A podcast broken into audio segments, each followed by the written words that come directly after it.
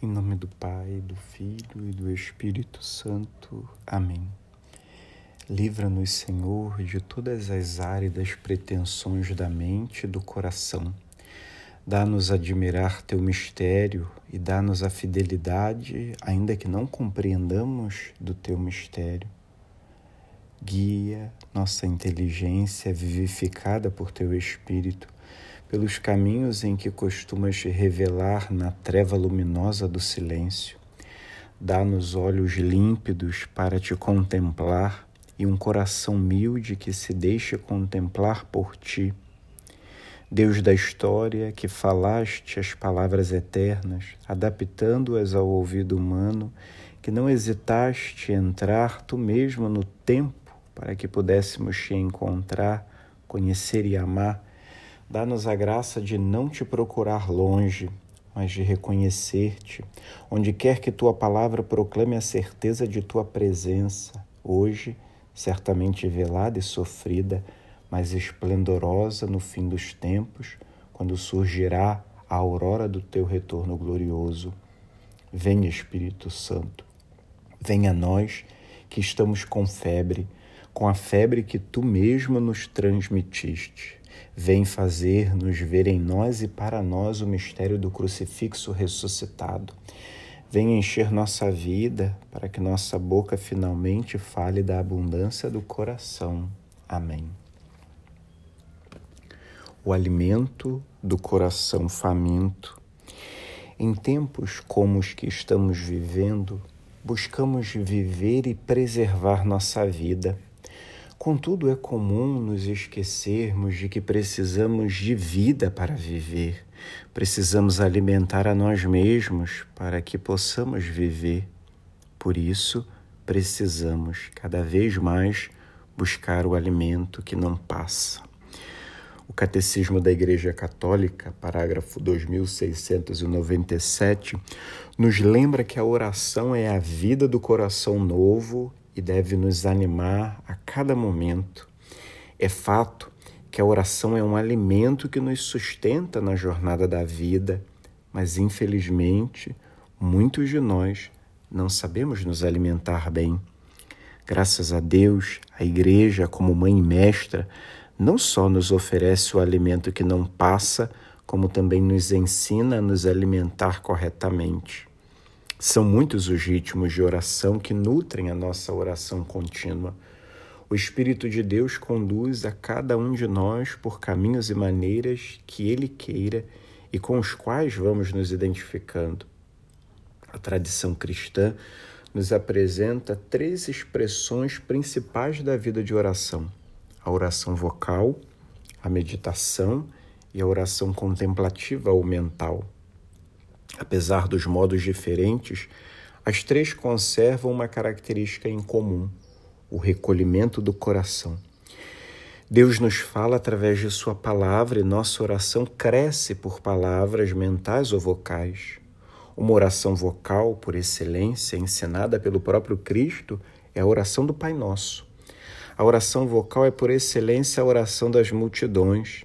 Ela é uma primeira forma da oração contemplativa.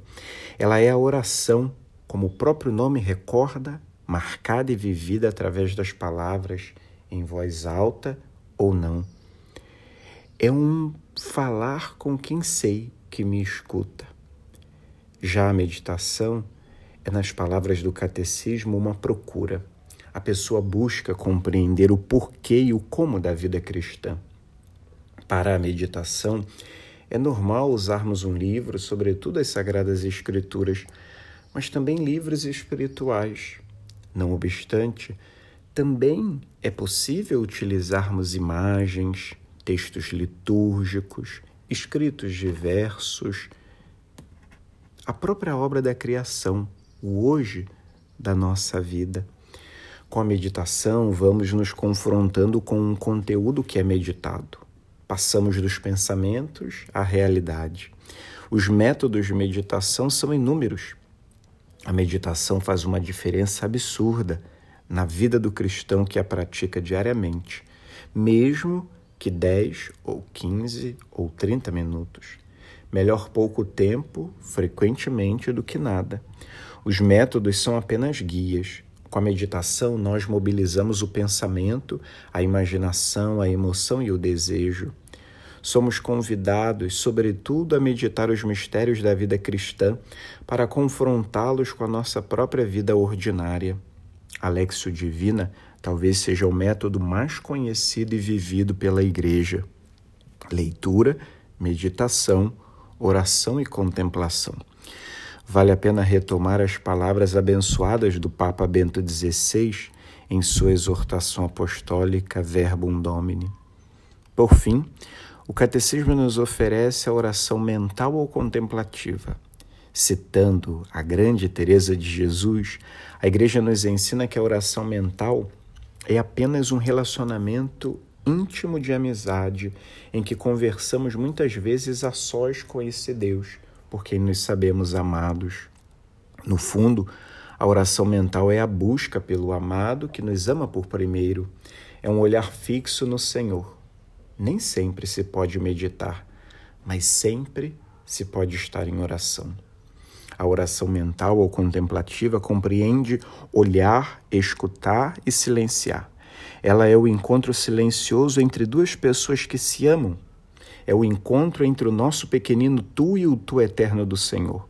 Por fim, caberá a cada um de nós sentarmos-nos na escola do Espírito e deixarmos que Ele, o Mestre interior, nos conduza nas estradas da oração, porque só Ele nos insere no mistério da comunhão do Pai, que nos ama absurdamente a ponto de nos oferecer o que tinha de mais precioso, seu Filho amado.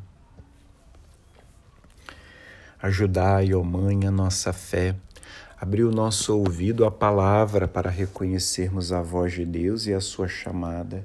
Despertai em nós o desejo de seguir os seus passos, saindo da nossa terra e acolhendo a sua promessa.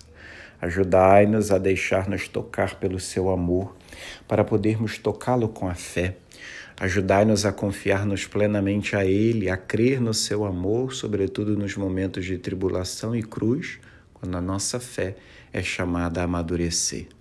Semeai na nossa fé a alegria do ressuscitado. Recordai-nos que quem crê nunca está sozinho.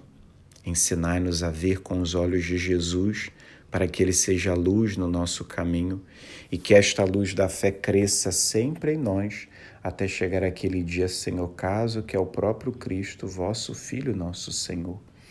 Glória ao Pai, ao Filho e ao Espírito Santo, como era no princípio, agora e sempre. Amém. São Tomé, rogai por nós. Em nome do Pai, do Filho e do Espírito Santo. Amém.